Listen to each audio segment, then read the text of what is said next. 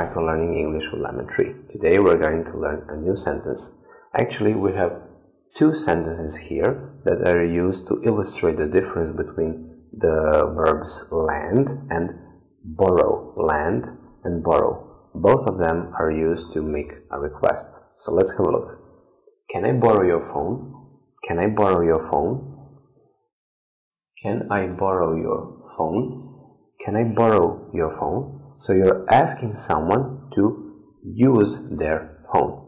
Can I borrow your phone or may I use your phone? You're asking someone to use something that belongs to that person.